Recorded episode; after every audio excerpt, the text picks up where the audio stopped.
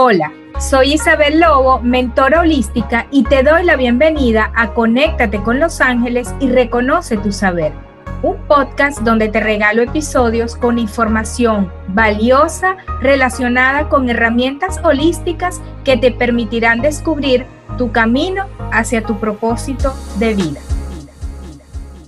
Hoy tengo una super invitada que es Beatriz Ruiz y estoy muy feliz de que estés aquí conmigo, Beatriz. Me encantaría que te presentaras. Hola Isabel, ¿cómo estás? Encantada de estar contigo. Mi nombre es Beatriz Ruiz. Eh, yo soy coach de vida especializada en las, eh, la información de Luis Hay, maestra y coach de Luis Hay de los libros Sana tu vida, el poder está dentro de ti, todos estos libros de sanación maravillosa acerca de pensamiento positivo.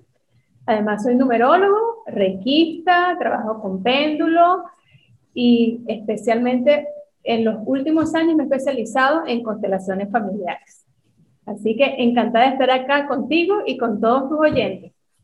Oh, me encanta, me encanta. Bueno, ya que el tema que traemos hoy a colación, Beatriz, es em, acerca de tu propósito de vida y la numerología. Entonces me encantaría que habláramos un poquito acerca, un poquito acerca de qué es para ti el propósito de vida y cómo eh, te afecta cuando no estás en sintonía con ello. Para mí el propósito de vida es cuando tú estás viviendo en ese momento maravilloso que te sientes feliz con lo que haces. Es decir, que tú estás haciendo algo para ganarte la vida o tienes una actividad alternativa como un hobby o otra actividad que te hace sentir muy feliz. Es esa actividad donde tú sientes que realmente estás haciendo algo por los demás. No necesariamente tiene que ver con algo holístico, con algo espiritual. Podría ser un producto, por ejemplo, o un servicio donde tú realmente sientes que estás siendo útil para otros.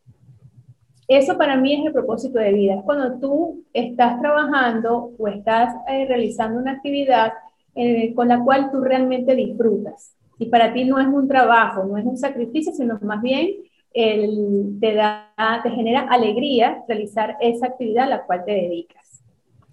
Ok. ¿Y qué pasa cuando no, no estás en sintonía con ese propósito de vida? Es lo que le pasa a la mayor parte de la gente con sus empleos o con su trabajo. Es lo que pasa cuando no estás en sintonía con tu propósito de vida, que estás haciendo algo que realmente no disfrutas, no te gusta, y te cuesta levantarte por las mañanas, te cuesta ir para, para el trabajo, te cuesta atender a los clientes, te, te cuesta dar un buen servicio o hacer un producto con calidad, porque realmente no lo estás disfrutando.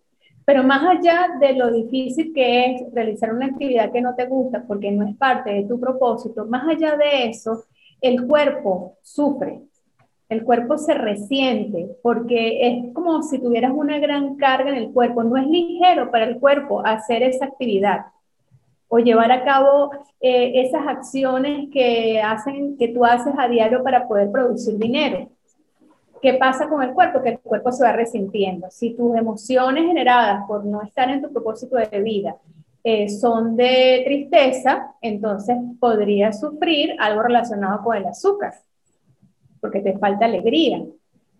Pero si por el contrario te genera el hacer estas actividades que no te gustan, te genera rabia, quizás puede ser el hígado el que sufre al respecto. O quizás quieres hacer algo diferente, no hayas para dónde ir no sabes hacia dónde avanzar y entonces son los pies los que se afectan, ya sea por dolores, por un esguince, por una fractura, pero los pies sufren mucho cuando tú no sabes qué dirección tomar en tu vida. Eso es correcto. A mí me pasó, a mí se me enfermaron los pies y era, yo lo, digamos, trabajaba muchas horas de pie y yo decía, no, es por estar de pie, pero hasta que yo hice el clic con que tenía que hacer algunos cambios y empezar a dar pasos eh, hacia lo que me gusta, hacia mi propósito de vida, los pies, a pesar de que seguía en el mismo trabajo, el dolor pasó. Y, fue una cosa mágica que, que ni te das cuenta, o sea, sabes, es una línea muy delgada. Allí cuando ya de como que desaparece eso que, que resiente tu cuerpo. Así es, porque en el momento que tú tomas conciencia, el cuerpo es un comunicador. Nosotros no tenemos eh, idea de lo importante que es el cuerpo para nosotros, para nuestras vidas. Nuestro cuerpo nos comunica, las enfermedades nos comunican, eh, lo ligero, lo pesado que sea nuestro cuerpo para avanzar o para no avanzar, eso nos comunica en el momento que nosotros tomamos conciencia de algo que nos está informando nuestro cuerpo, en, eso, en ese momento que comenzamos a tomar conciencia y a realizar algún tipo de acción o tener un pensamiento que nos lleve hacia ese avance, automáticamente ya el cuerpo no necesita la enfermedad. Ya lo mostró, ya logró su objetivo, que era darnos a conocer lo que estaba resintiendo. Entonces, en ese momento, eh, el cuerpo sana, el cuerpo suelta eh, la, la, la, la, sensación que tiene de enfermedad porque ya tú tomaste conciencia. Siempre y cuando estés haciendo algo, pero puede ser que tú tomes conciencia por un tiempo y luego de allí no avances. Entonces allí puede volver la enfermedad o puede volver el dolor. Es correcto, así es, así es. Y ¿Cómo piensas tú, por ejemplo, alguien que no ha conseguido su propósito de vida, por dónde puede empezar a descubrirlo o qué herramientas puede tener para descubrirlo? Hay varias herramientas que a mí me encantan. Una es la numerología, pero vamos a dejar la numerología de última. Ok. Eh, la primera que nos podemos, nos podemos preguntar es, ¿qué quería ser yo cuando era niña? Sabes que uno siempre tenía unos sueños cuando era niña. Yo sueño con ser astronauta porque quiero conocer los astros, porque me encantan las estrellas, porque me gustan los planetas. Bueno, quizás puedes estudiar astrología. O yo quiero ser maestra. Entonces allí se trata de que yo quiero enseñar. Entonces ver en qué soy yo buena para poder enseñar. Eh, o yo quiero ser médico, quiero ser eh, de alguna manera enfermera, entonces puedo incursionar en estudiar algo que, algo que tenga que ver con ser sanadora, ya sea en el área holística o bueno, puedo, practicar, ser, eh, puedo estudiar para ser masajista o puedo practicar para ser terapeuta o para ser reikista. O quizás cuando eras niña querías ser periodista, querías hablar mucho, bueno, eres una comunicadora, ¿qué tal si comienzas a ser youtuber? O comienzas a transmitir live. Entonces, preguntarte qué te gustaba cuando eras niña. Otro, otra cosa muy importante es que nuestro cuerpo necesita actividad, pero eh, nosotros no podemos guiarnos en la actividad por lo que nos dicen otros, porque hay personas que les encanta el gimnasio.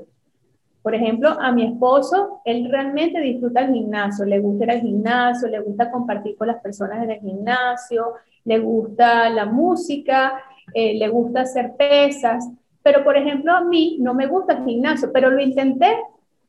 Puedo decir que lo intenté, fui, me inscribí, traté de estar unos dos meses en el gimnasio, no me gustó, pero resulta que me encanta el yoga.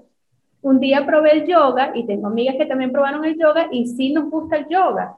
Entonces, es cuestión de que nosotros vayamos probando qué requiere nuestro cuerpo. A mí me gusta caminar, pero a mí me gusta caminar al aire libre. No me gusta caminar sobre una caminadora, me gusta caminar y de hecho yo hice ahora un cambio de mudarme de ciudad para estar cerca de un lugar donde yo pudiera caminar en contacto con la naturaleza, porque la ciudad donde, donde vivía no me lo permitía, que era Buenos Aires. Entonces, probar, probar qué actividad requiere nuestro cuerpo, con qué actividad se siente bien nuestro cuerpo. Eso nos va a ayudar en nuestro propósito de vida, porque también eso tiene que ver con nuestro propósito, con el, el ser feliz, con el disfrutar la vida, pero de comprender que yo soy una persona en unidad con el todo, pero también soy una persona con características únicas. Entonces, lo que le sirve a otra persona no necesariamente me sirve a mí.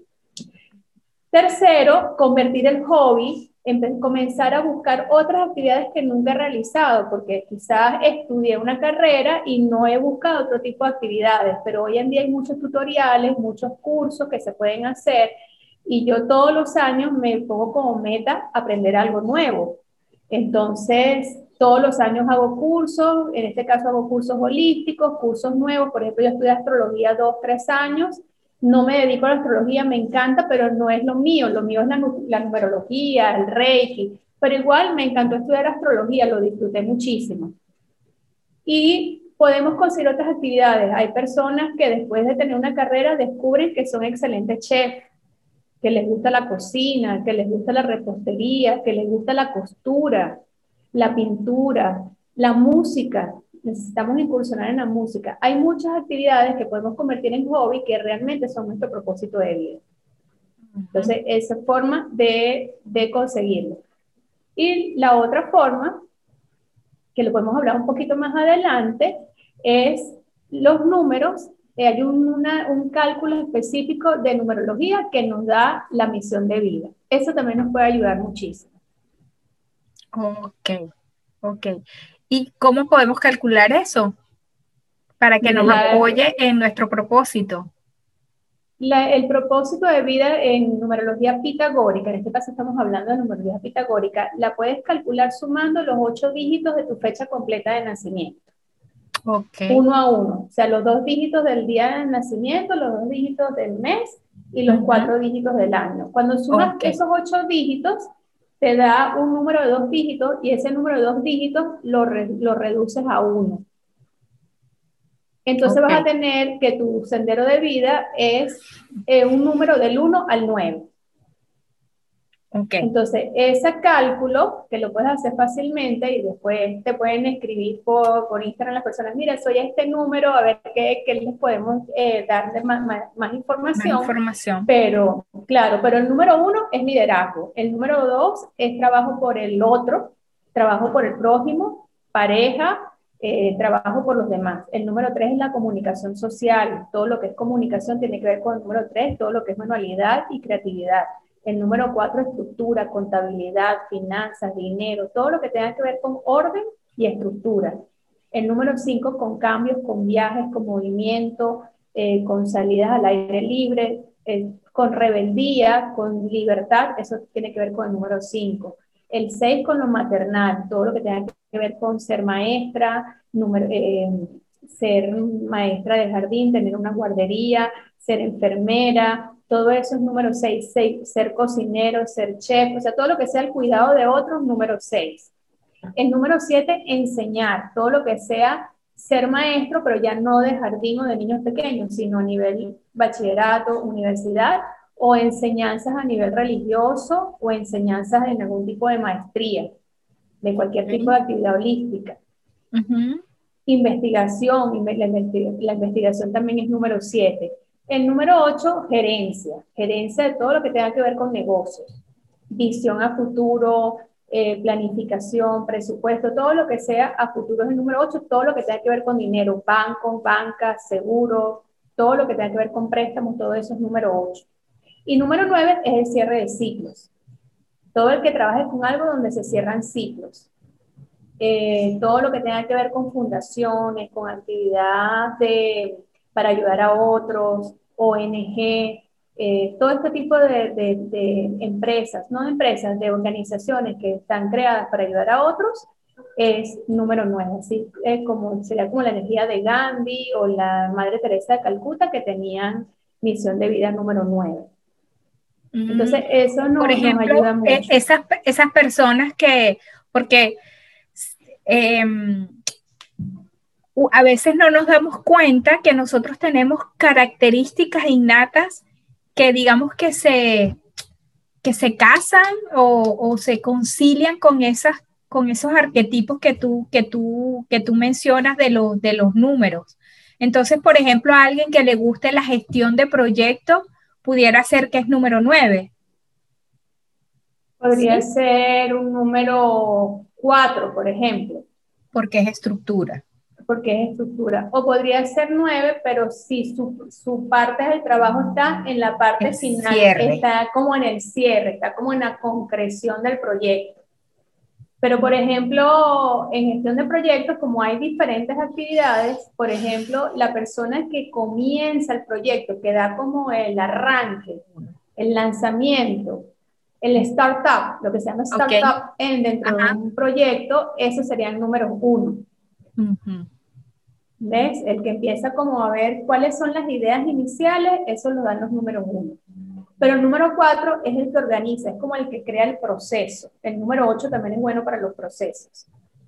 Y el número 9 está más bien como en cierre, como en el proceso de cierre. Bueno, vamos ya a concretar, vamos a presentar y vamos a concretar ya todo listo. Mm, ok, ok, ok. O sea que en cierta medida también nosotros debemos como reconocer en qué somos fuertes, ¿no? O sea, qué características tenemos para, eh, o sea, como parte del descubrir nuestro propósito de vida. Claro, este, esta, por ejemplo, en numerología, la numerología te da algo general. Exacto. ¿Verdad? Pero, por ejemplo, eh, tu propósito de vida puede ir variando a medida que vas avanzando en tu vida porque vas integrando todos los números. Lo ideal es que tu carta numerológica tenga todos los números, pero no todos tenemos todos los números. A veces tenemos números faltantes. Por ejemplo, yo soy cuatro, me falta el uno. Entonces, para mí los inicios es lo que requiere mayor empeño. Después que ya yo estoy en el proceso, ya para mí es fácil, pero el inicio me cuesta. O me costaba, ya hoy en día lo tengo más internalizado. Entonces, en la medida que uno va avanzando en la vida, pues puede ir cambiando. Yo soy un número cuatro, yo soy administradora y soy ingeniero industrial, muy cuatro. Durante 20 años de mi vida yo trabajé en una empresa, en procesos, en ISO 9000, eh, haciendo procedimientos y métodos, descripciones de cargo y todo lo que tuviera que ver con logística, todo muy estructurado, muy enfocado en procesos. Pero el número cuatro también trabaja en la parte de sanación. Entonces llegó un momento en que yo comencé a preguntarme qué más había en la vida. Me comencé a preguntar, pero ¿a qué vine? ¿Qué, ¿Qué más puedo hacer? Entonces, otra herramienta muy útil para conseguir el propósito de vida cuando no sabemos qué hacer es la pregunta. Estar en la pregunta. Esto no es nuevo, nos lo habla Deepak Chopra en Sincrodestino. Y, y el, el principio de la meditación, el principio de la meditación es la pregunta. Claro, está en la pregunta. Yo en estos días hice una, una meditación, por ejemplo, donde la gurú nos decía, en, dentro de la meditación, ¿a quién me debo? ¿A qué me debo? ¿Cómo me debo? Porque yo, todos venimos con un propósito, todos venimos con algo especial en nuestro registro para hacer en la vida, o varias cosas especiales que hacer, porque podemos tener varios propósitos de vida. Entonces, haciendo la pregunta, que fue lo que yo hice hace muchos años, yo comencé a preguntar, pero ¿a qué vine? ¿A qué vine? Muéstrame qué vine. Yo no conozco a nadie que haga meditaciones, yo no conozco a nadie que trabaje en algo diferente de lo que yo hago. Y comenzó a aparecer la gente. Comenzaron a aparecer los maestros, aparecieron los libros, aparecieron los cursos y luego aparecieron las personas a quien podía ayudar y a quienes me podían ayudar a mí también. Entonces, con la pregunta, estando en la pregunta, haciendo la pregunta, también nosotros podemos conseguir cuál es ese propósito. O cómo enfocar el propósito. Bueno, yo sé que soy cuatro, una persona, tú sabes que tú eres cinco, pero ¿cómo puedes vivir en ese, en ese propósito cuatro, cinco, ser feliz y al mismo tiempo estar ayudando a la humanidad? Exacto, ser una contribución para la humanidad. Al mismo tiempo estar dando, estar haciendo, Exacto, ser una contribución. Eh, eh, ahí, ahí me parece algo importante que, que uno debe partir el propósito de vida es desde la diversión, no desde compararte con otro, o sea, porque el propósito de vida no es que vas a cambiar el mundo, es como yo digo, no es que lo que vas a hacer es cambiar el mundo, algo grandioso, no, el propósito de vida en realidad a quien debe cambiarte es a ti, o sea, desde el gozo, desde la diversión. Y si tú resuenas en eso, pues, eh, digamos, el efecto colateral va a ser cambiar el mundo energéticamente, vibracionalmente. Porque lo vives desde, desde, tu proceso en que tú lo disfrutas, tú lo vives, tú lo experimentas, tú lo haces desde, desde, esa, desde ese proceso interno de coherencia y es cuando hablamos de la coherencia del corazón, nosotros entramos en coherencia con el corazón de todos los que están alrededor. O entramos en coherencia con aquellos a quienes les podemos ser contributivos. porque nosotros no, nosotras no tenemos que ser contributivas para el mundo entero. Quisiéramos, es como cuando uno dice, bueno, yo soy sanadora, quiero salvar el mundo. No, es lo que estás diciendo. No, quizás no vas a salvar el mundo. Es como la historia del niño con las estrellas de mar que iba por la playa salvando estrellas de mar, lanzándolas, pero quedaron millones de estrellas de mar que no, no sobrevivieron. Y cuando le preguntaron para qué hacía eso, si solo estaba salvando esas pocas estrellas de mar, él dijo, para esa estrella de mar tuvo sentido. Entonces, lo que nosotros hagamos no es por, para nosotros lograr un número o, o, tener una expectativa, sino para estar haciendo algo que nos hace felices. Exactamente. Y lo que a mí me hace feliz y hace que mi cuerpo se sienta expandido, que mi cuerpo se sienta en gozo, en alegría, es diferente que para las otras personas. Pero si en esa expansión eh, nos logramos conectar con, en coherencia con el corazón y la expansión de otras personas. Logramos, logramos transmitir esa energía y esa vibración en conjunto se eleva. Es lo que hace que las, las vibraciones en conjunto se elevan porque se tienen que, las vibraciones se comparten energéticamente. Es correcto, es correcto.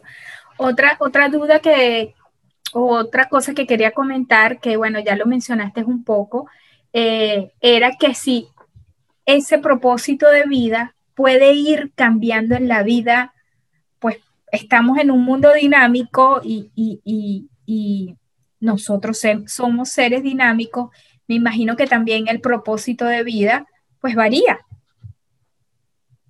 Sí, ese propósito de vida varía porque hay momentos que tenemos eh, tenemos como un alto, es como que tenemos altibajos. Okay. Entonces hay un momento en que estás en la cúspide y nosotros lo hemos experimentado. Eh, sientes que el propósito es que queremos ser administradores y entonces estamos en la cúspide de la administración quizás a una edad más temprana y estamos sintiendo lo que estamos en nuestro propósito. Realmente lo disfrutamos y además le, le enseñamos a otras personas nuestro trabajo. Y en ese proceso de enseñar a otros estamos en nuestro propósito. Pero va pasando el tiempo y ese ciclo cambia. Y ya comienzas a sentir que ya la energía no es ahí, ya el, la energía te comienza a hacer sentir que te tienes que salir de ese espacio. Que ya no lo disfrutas, que ya no quieres estar allí, que ya las personas no, no, no, no les está sirviendo, ya lo que tú quieres dar no, no está funcionando y ya no quieres dar más. Entonces allí baja el ciclo y necesitamos conseguir otra cosa. Entonces allí baja y bueno, ahora voy a hacer otra cosa y entonces entras en otro ciclo. Bueno, yo salí de la empresa y entré en un ciclo de, de que me dediqué muchísimo a dar cursos de Luis Hay. Y entonces dar los cursos de Luis Hay fue lo más expansivo que hubo para mí en un momento dado. Viajé, hice muchas cosas con el tema de Luis Hay y me hizo, me, era, para mí era fabuloso Luis Hay, pero entonces comencé a, prepararme en otras cosas y a poder integrar, y a poder integrar y darme cuenta que podía ser más contributiva agregando cosas, integrando, creando algo nuevo. Entonces, bueno, quizás llegó el momento de crear. Y por ejemplo, cuando estás en ese, digámoslo así, eh, como que en ese punto de quiebre, ¿cómo puedes utilizar la numerología? Porque bueno, ya, ya tú tienes tu número eh, personal con el, sumando tu fecha de nacimiento, pero cuando estás en ese punto de quiebre, ¿cómo puedes volver a utilizar la numerología? Hay diferentes informaciones. Por ejemplo, eh, la sumatoria de los ocho dígitos de tu fecha de cumpleaños cada año te da un número para ese año. Ok. Entonces, ese número es importante. Es como si aprovecharas ese número en tu vida para ese año y pudieras eh, aprovechar ese número para darle fuerza.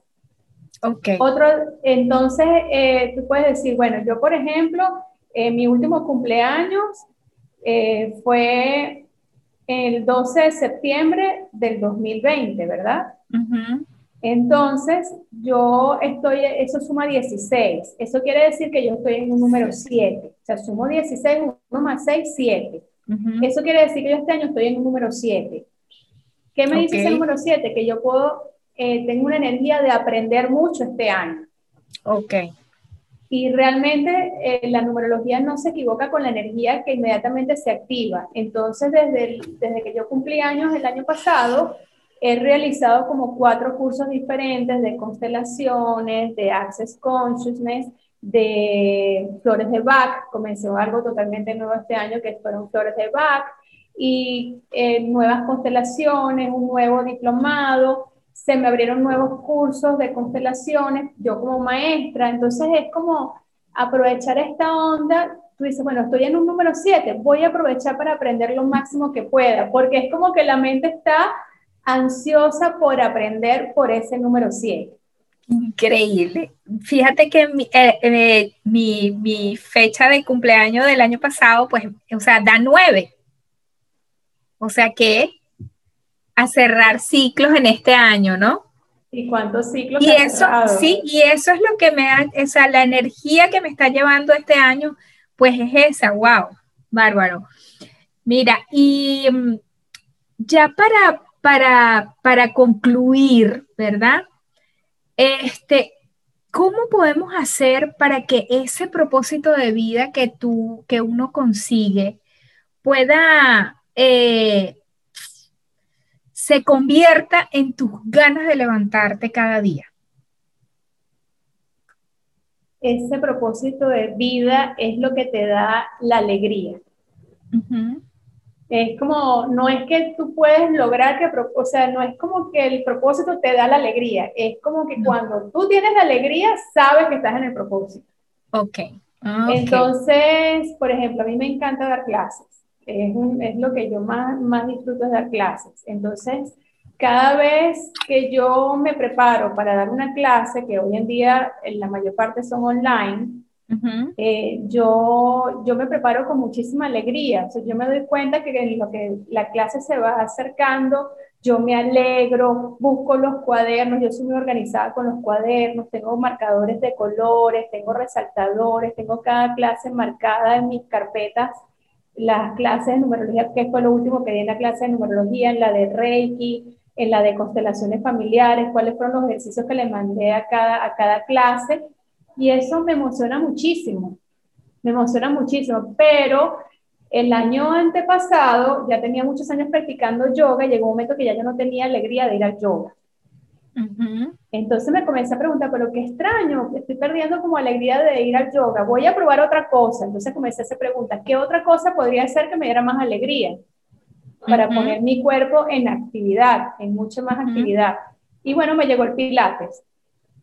Entonces cambié el yoga por el pilates. O hago yoga en mi casa eh, por mi cuenta y voy a pilates. Y me emociona ir a pilates. Entonces, ese es el tipo de cosas que vamos a ir midiendo de acuerdo a lo que siente el cuerpo, a cómo te sientes, a cómo reacciona y que uno sea consciente, se conozca. Y uno conociéndose sabe qué es lo que me da emoción, qué es lo que me da alegría, qué es lo que me expande y qué es lo que me limita que hace que yo me sienta expandida y que hace que yo me sienta reducida. Cuando yo me siento reducida, como, como, como que me encojo, eso ya no es contributivo para mí. Ya no estoy en mi misión de vida. Entonces, unas cosas se dan para las otras personas, porque uno habla, uno piensa en misión de vida y piensa sobre los demás, pero es que la misión de vida no solo tiene que ver con los demás, tiene que ver con nosotras mismas. Exacto, con, cambiar tu mundo con cambiar tu mundo, no el, de los, no el, no el mundo. Exacto. Exacto, porque en la medida que yo soy contributiva con mi cuerpo, yo estoy siendo contributiva con la tierra. Y estoy siendo lo que hablábamos de los cristales. Yo, yo, yo a, a través de mi sanación, de mi salud, de yo mantenerme bien, alegre, yo estoy armonizándome con la tierra y a su vez con todos los seres humanos pero algo estoy colaborando para elevar el nivel de vibración de la Tierra. Es correcto, es correcto. Bueno, muchísimas gracias. Este, bueno, déjanos aquí, déjanos saber acá por dónde te pueden contactar, si quieren indagar un poquito más acerca del propósito de vida utilizando la numerología, este, y bueno, con todas tus terapias de sanación, eh, menciónalas por acá, este, porque bueno, los que nos verán en el futuro no sabemos cuántos son o quiénes son. y sobre todo, cómo podemos contribuirles. Y cómo nos pueden contribuir a nosotros, porque siempre estamos en un ciclo. Así que estoy a la orden por Instagram y por Facebook, Beatriz Ruiz Coach. Okay. Estoy en Argentina, estoy disponible desde Argentina, pero para el mundo entero, porque ya estamos disponibles vía online para el mundo entero. Próximamente, en marzo, se inicia una maestría de Reiki del sonido, inicia una maestría de Reiki del sonido y en la próxima semana una maestría de numerología.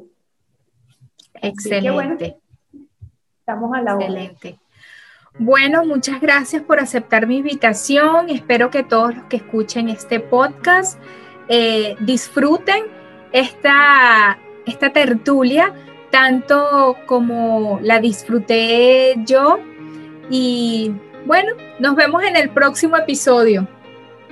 Y yo, bye bye. Bye. Desde mi gratitud infinita, me despido. Mi nombre es Isabel Lobo, mentora holística.